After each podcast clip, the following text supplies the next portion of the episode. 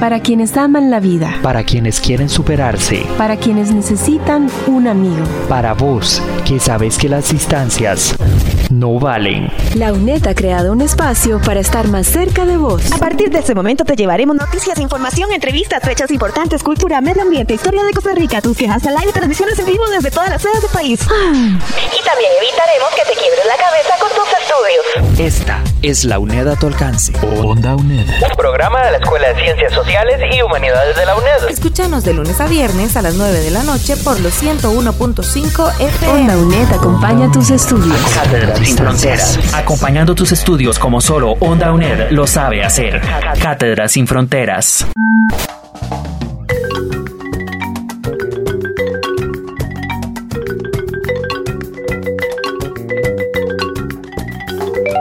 Hola, ¿qué tal? Bienvenidos y bienvenidas a nuestra primera entrega de la tutoría de Historia de la Cultura. Este es el primer programa en este segundo cuatrimestre del año 2020. Seguimos utilizando la tecnología y los sitios web para acompañarte en tus estudios. Y realmente estamos frente a un cambio histórico en el que las tutorías presenciales van a dejar de existir por lo menos por este cuatrimestre, ya que le hemos hecho frente a esta pandemia también dándote muchas otras posibilidades para acceder a los contenidos para tus cursos en la UNED. Tenemos como invitada a nuestra profesora Lucía Arce. Ella es una historiadora que siempre nos ha acompañado a entender todos estos procesos históricos que tienen que ver con nuestra historia y la historia del mundo. Muchas gracias, Lucía, por estar aquí con nosotros y nosotras. Hola, un saludo a todos, a todas. Para mí siempre es una oportunidad y una alegría reencontrarnos eh, ante nuevos retos y desde ya un abrazo muy efectivo tratando de desenmarañar todos estos procesos históricos que empiezan desde la modernidad y que esperamos sean de mucho aporte para, para todos, para entender esta gran responsabilidad histórica. Onda UNED. Acortando distancias. Los enigmas. Pone a prueba tus conocimientos. Patria o muerte. La ilustración se originó en Francia en el siglo XVIII. ¿Cuáles fueron los objetivos de la ilustración? 1. El uso de la razón como forma para alcanzar mayor calidad de vida. 2 seguimiento incondicional de los preceptos de la Iglesia Católica para salvación de la humanidad. 3. El respaldo incondicional a las monarquías europeas. Quédate con nosotros y averigua la respuesta. Onda UNED. Acortando distancias.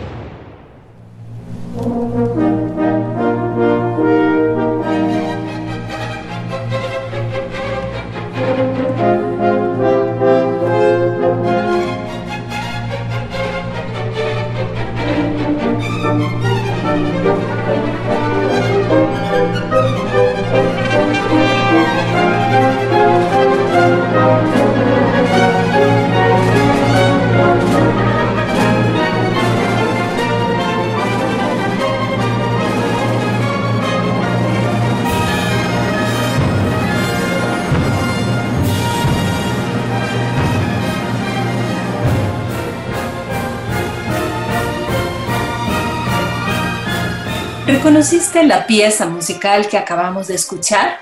Es la obertura 1812 del compositor ruso Tchaikovsky. Es una pieza escrita para conmemorar la victoria de los rusos sobre los avances del ejército francés de Napoleón Bonaparte en 1812. El músico ruso Peter Tchaikovsky es autor de algunas obras musicales muy famosas, por ejemplo, ballets como el de la Bella Durmiente, El lago de los cisnes y la obertura fantasía de Romeo y Julieta. ¿Por qué Napoleón Bonaparte estaba invadiendo Rusia y qué motivó a Tchaikovsky a componer esta impresionante obra musical? ¿Qué fueron las revoluciones burguesas y cómo se construyó esta idea de nación en los siglos XVIII y XIX, donde grandes transformaciones en el mundo definen en mucho cómo es la vida actual en la humanidad.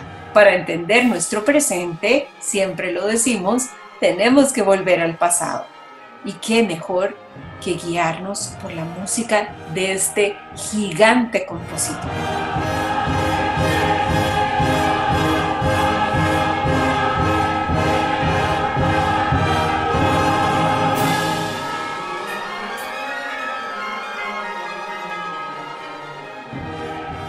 Como comentábamos al inicio de este espacio, la pandemia nos ha cambiado la vida a todos, acelerando procesos que podían, en un contexto normal, entre comillas, durar años. Particularmente en este cuatrimestre tenemos importantes modificaciones. Así que vamos nosotros a conversar con nuestra tutora mucho de nuestro contenido se va a mantener de manera virtual, pero también la radio es una manera de llegar a toda nuestra población estudiantil, incluso la que tiene dificultades de acceso a Internet, como es el caso de nuestros estudiantes privados de libertad o nuestros estudiantes que no tienen conectividad estable y no se pueden desplazar a los centros universitarios. Así que queremos que puedas conocer estos aspectos que se aplican para la mayoría de los cursos de historia. Entonces, Lucía, ¿cómo podemos nosotros entender cómo se va a trabajar la unidad didáctica?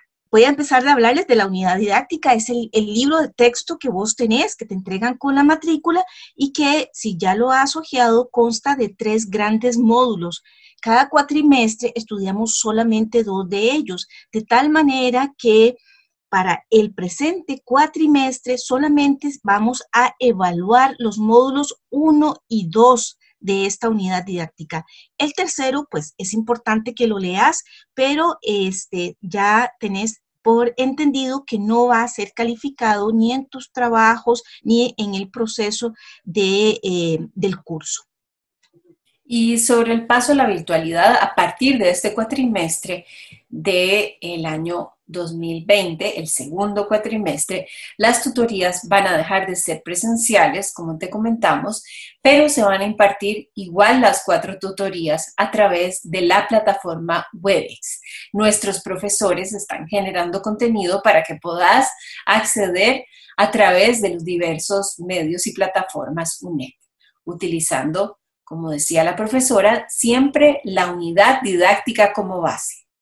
Radio Tutoría son los cuatro programas de radio que te van a llevar los contenidos del curso como complemento didáctico a tus estudios. Los puedes escuchar a través de la página web de ondaunet.com o a través de la 101.5 de Costa Rica Radio. Videoconferencia. Este es un sistema que la UNED ha establecido de comunicación simultánea bidireccional de audio y video nos va a permitir a través de este espacio mantener el contacto con nuestros estudiantes también de sitios alejados de los diferentes centros universitarios que cuentan con salas para participar en las videoconferencias, pero que también quedan subidas en el canal de YouTube de esta misma instancia, videoconferencias. Audiovisuales.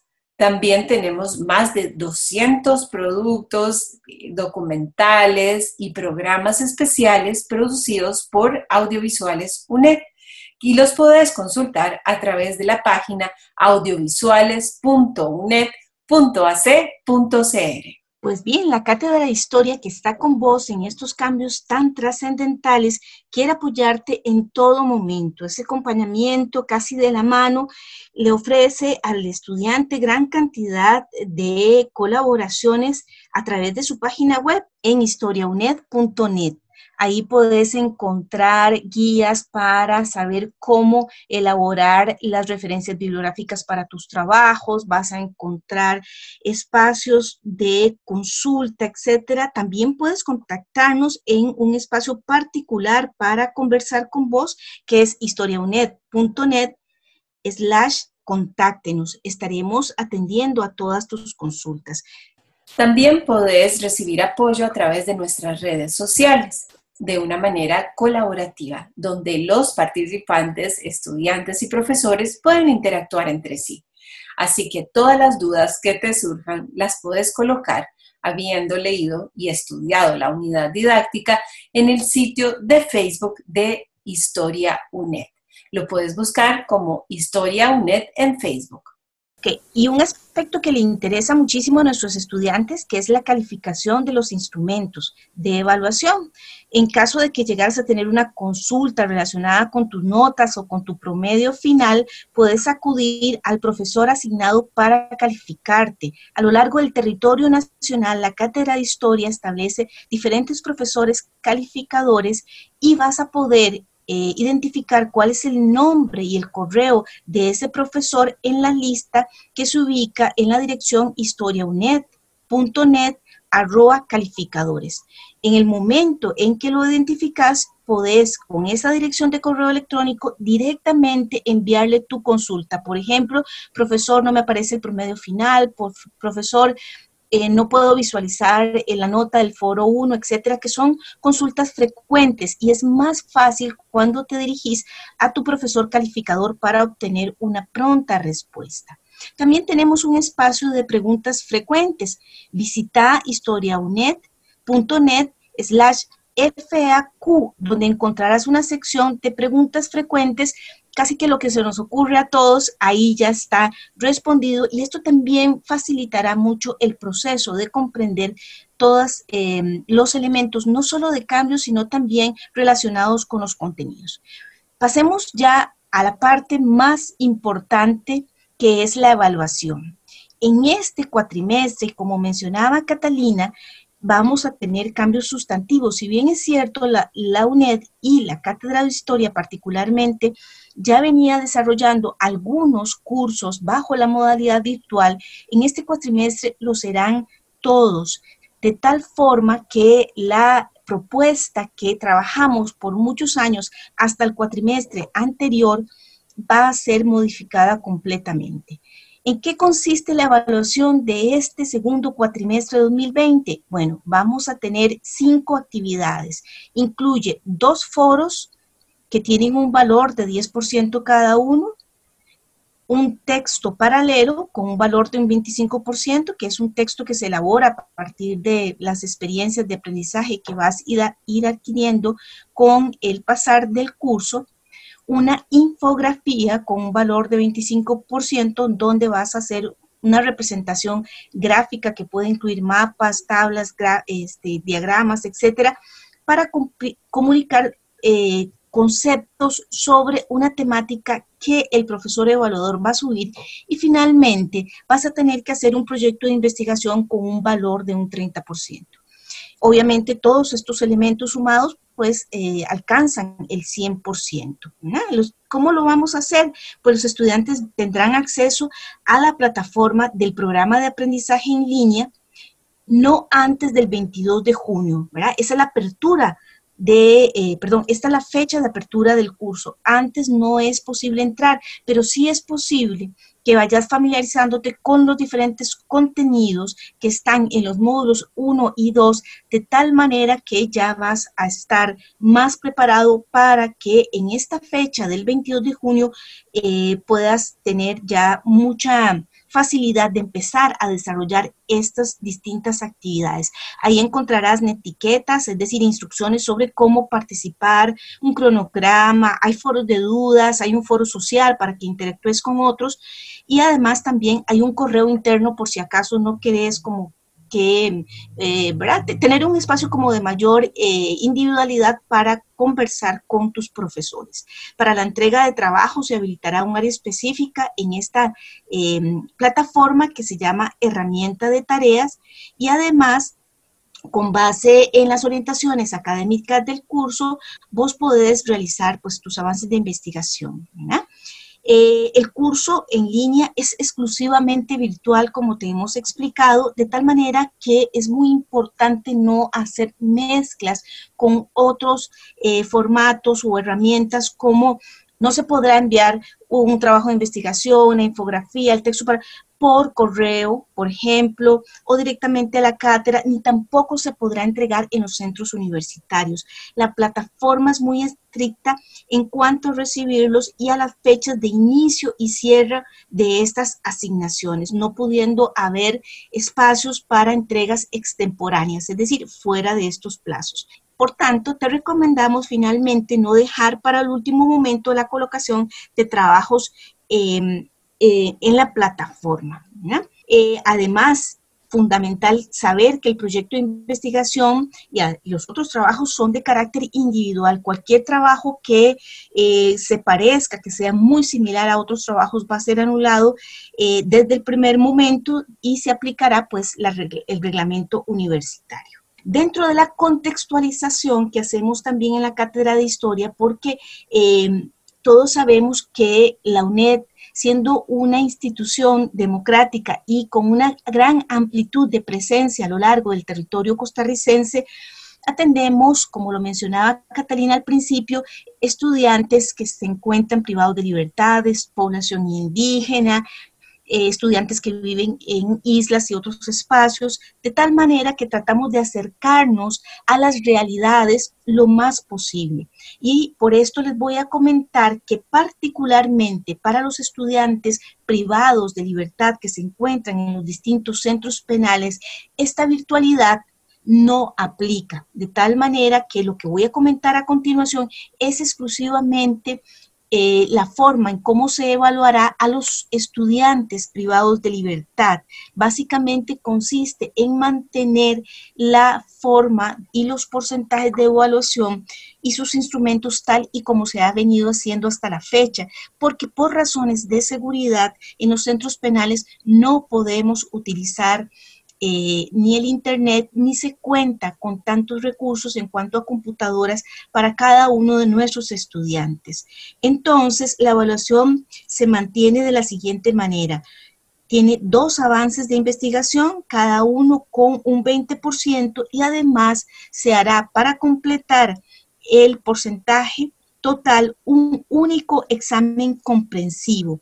Las orientaciones del curso van exclusivamente dirigidas a nuestros estudiantes privados de libertad y llevan un material complementario a la unidad didáctica para que puedan realizarse estos dos avances de investigación. Entonces, eh, vamos a tener como estos dos escenarios. Pues yo creo que ya eh, hemos podido hablar bastante acerca del de el curso en este segundo cuatrimestre. Así es, Lucía, y recuerden que pueden volver a escuchar este programa y tomar nota de todas las recomendaciones y sitios donde van a encontrar la información de interés a través del el sitio web de ondaunet.com. Ahí pueden volver a oír este programa que está siendo pautado por la Estás escuchando Onda UNED, acortando distancias. Lucía, entremos ya en materia. Eh, conversemos un poco sobre los temas que trae este programa hoy para nuestros estudiantes. Bueno, el curso de Historia de la Cultura es un, curso de historia mundial. Eh, arranca básicamente en el siglo XVIII y vamos a hacer un recorrido por las grandes transformaciones políticas, económicas y también sus derivaciones socioculturales en las sociedades inicialmente europeas, pero que producto de los procesos de conquista que ya estaban activos desde algunos siglos atrás, todos recordamos que a partir de 1492 América fue conquistada en gran parte de su territorio por España, pero también algunas potencias como Inglaterra o Francia tenían presencia en el resto del continente. Todas esas grandes transformaciones como dije, a partir del siglo XVIII, serán nuestros temas de conversación de la manera más interesante y ojalá divertida a partir de este programa. Onda UNED. Acortando distancias. Catalina, tengo una pregunta para vos. Ya fuera en tu niñez o ahora en tu vida adulta, ¿alguna vez has visto películas de Disney? Sí, muchas películas. Bueno, quería que me contaras entonces, si esa respuesta era positiva, ¿quiénes son los protagonistas infaltables en esas películas? Bueno, pues siempre hay princesas que están en problemas, hay villanos o villanas como mujeres madrastras, brujas y unas ancianas que les cuesta tolerar eh, la vejez, ¿verdad? Porque las mujeres, eh, según los estereotipos, deberíamos mantenernos siempre bellas y jóvenes y si no, perdemos nuestro valor. Claro, muy bien, yo coincido con eso. ¿Y cómo describiría, digamos, como esos paisajes, los paisajes que se presentan en esas películas? ¿Cómo son esos sitios? Bueno, sobre todo las, las primeras películas de Disney, ¿verdad? Sabemos que posteriormente Disney amplió un poquito más, pero si hablamos de los clásicos de Disney, siempre hay reinos, castillos monumentales, eh, casitas de, pueblos en las afueras, ¿verdad? Y toda esta aspiración de, vincularse con la realeza y con los lujos y la vida y la ropa y los carruajes de estas familias reales. Qué romántico parecía, ¿verdad? Bueno, ¿y qué idea o sentimiento te provocaban estos reyes de estos cuentos? Bueno, pues siempre queda el sentir que los reyes eh, eran muy buenos gobernantes, que eran eh, muy nobles, ¿verdad? De sangre azul. Eh, y, bueno, un poco las personas comunes y corrientes tratadas como súbditos y estas personas, digamos, de acuerdo con ser súbditos y con, y con estas desigualdades o estas maneras de concebir el mundo eh, donde unos son de la realeza y otros no, por, por su sangre nada más. Y a pesar de eso, pues entonces nos metieron en la cabeza que debemos seguir buscando nosotras nuestro príncipe azul, porque si no, no vamos a ser felices para siempre, ¿verdad? Bueno, yo te cuento que cuando mis hijos estaban pequeños eh, y me pedían que los llevara a ver estas películas, les decía que aceptaba con la condición de que al final hiciéramos como un análisis de, de estas películas detallado, ¿verdad? Y por supuesto que me arrugaban la cara y seguramente pensaban, no lo decían, pero como hacia sus adentros, ¿verdad? Que quizás querrían tener una mamá un poco más normal. Pero de todo esto, eh, eh, con el paso de los años, pues han encontrado algunas razones para, para ver que, que, era necesario, ¿verdad? Eh, pregunta tal vez, Lucía, es si la gente realmente quiere ser súbdita y de un rey o una reina que no han escogido, ¿verdad? Que son ajenos a su propia realidad. Sí, claro, yo podría decir que solo las películas de Disney los reyes son necesarios, que solo las películas de Disney son bondadosos, que sus pueblos los quieren y que se someten con esa total complacencia donde uno ve los pajaritos cantar y, ¿verdad? O sea, sin sufrir realmente la pobreza y la miseria que vivieron estos pueblos producto de la acumulación de riqueza en, esos castillos opulentos que vemos y, y en todo esto concentrado solamente en la nobleza.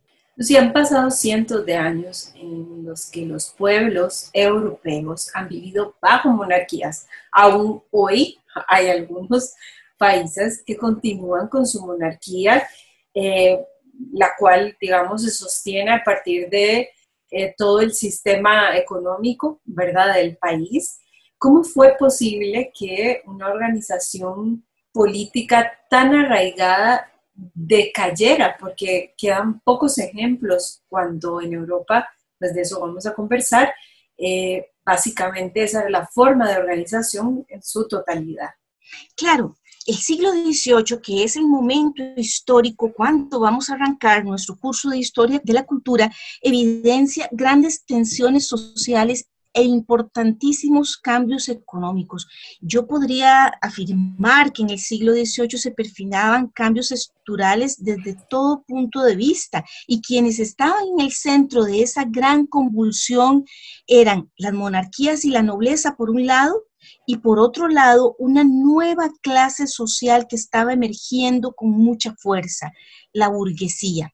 Es decir, de, de alguna manera teníamos como una confrontación importante entre dos grupos. Las antiguas monarquías tenían el poder político que les había deparado, como bien lo mencionaste, siglos de dominación. Estamos hablando desde la antigüedad, cuando empezamos a ver la organización de aquellas grandes civilizaciones que todos evocamos a través de construcciones monumentales, como por ejemplo los antiguos egipcios, como por ejemplo la, ¿verdad? a través de las pirámides, los chinos con sus murallas, etcétera, ¿verdad? que transitaron a través de mil años durante la eh, época medieval y que empiezan eh, muy bien, digamos, como el siglo XV, con la modernidad, ensanchando sus imperios. Ya hablábamos de todos los procesos de conquista en ultramar, es decir, al otro lado del Atlántico, en América.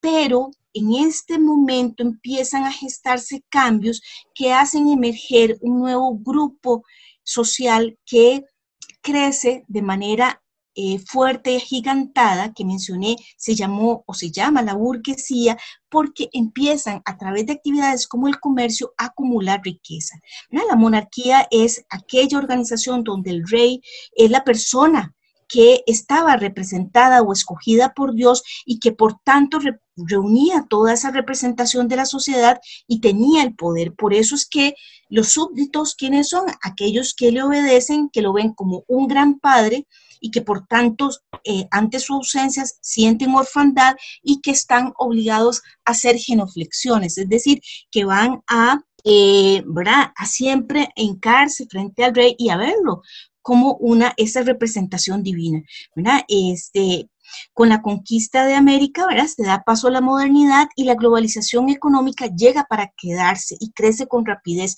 Y aquí es donde podemos ver ese accionar de los nuevos burgueses como un nuevo grupo social mencionaba, ¿verdad?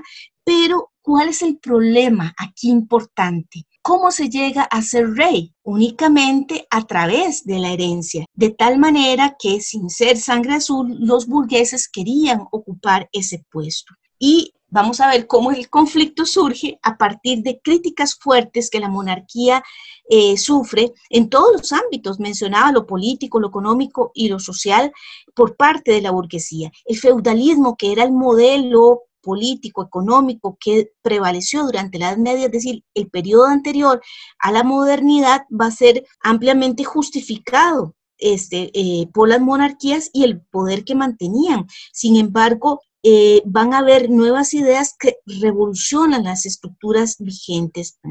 Eh, más adelante Probablemente en el próximo programa vamos a dedicarnos a hablar más del capitalismo como un sistema económico y político, pero por el momento vamos a citar y ahí también que le quede a los estudiantes esa inquietud para profundizar en el libro y adelantarse un poquitito y conversar con nosotros en próximas ocasiones sobre el sistema capitalista, eh, de tal manera que ya vamos a encontrar para el siglo XVIII posicionándonos en el momento en que arrancamos nuestra conversación con la burguesía como un grupo totalmente diferenciado a otros. No era lo mismo que la nobleza, la nobleza también tenía gran sangre azul y estaba totalmente afiliada a la monarquía. El clero o la Iglesia Católica, aunque tenía un posicionamiento fundamental desde la Edad Media, era otra, eh, eh, otro actor social y mucho menos el campesinado.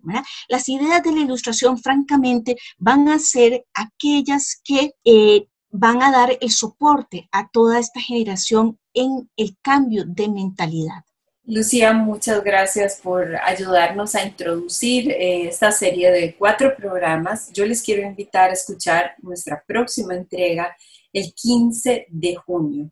El programa número 3 va a salir al aire el 13 de julio y el último programa de Historia de la Cultura el 27 de julio. Así que ojalá que nos puedan acompañar y que tengamos un cuatrimestre lleno de aprendizajes. Muchas gracias, Lucía, por estar siempre con nosotros haciendo estas reflexiones tan importantes y que nos permiten entender el presente también desde la historia. Los enigmas. Pone a prueba tus conocimientos. Patria o muerte. Yes, we can heal this nation. La ilustración se originó en Francia en el siglo XVIII. Pretendía el uso de la razón como una forma para alcanzar mayor calidad de vida. Un conjunto de pensadores fue forjando ideas en torno al surgimiento de nuevos sectores económicos, como lo fue la burguesía, y también por los excesos históricos de las monarquías en detrimento de la miseria de sus pueblos. Para los exponentes de la Ilustración, lo que la razón no podía comprender no era confiable. Esto llevó a creer en el potencial humano potenciando el desarrollo y conduciendo hasta el progreso que ya no se detenía. Afirmaron que la religión era exclusivamente una vivencia individual y por lo tanto no debía tener injerencia en lo político.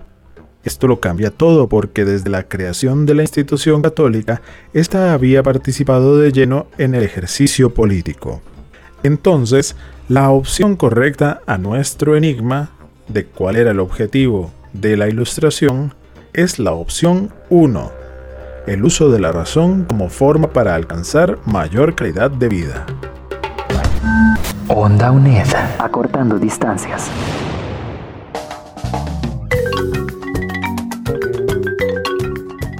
En la producción de este espacio, Lucía Arce Ovares y Catalina Montenegro. En locución y edición, José Navarro. No te olvides de visitar ondauned.com e historiauned.net para mayor información. Gracias por tu sintonía. Esto ha sido Cátedra sin Fronteras, acompañando tus estudios como solo, Onda, UNED, lo sabe hacer. Para vos, que sabes que las distancias no valen. Esta es la UNED a tu alcance. Onda UNED. Escúchanos de lunes a viernes por los 101.5 FM o desde cualquier computadora en el mundo por ondauned.com. Onda UNED, acortando distancias.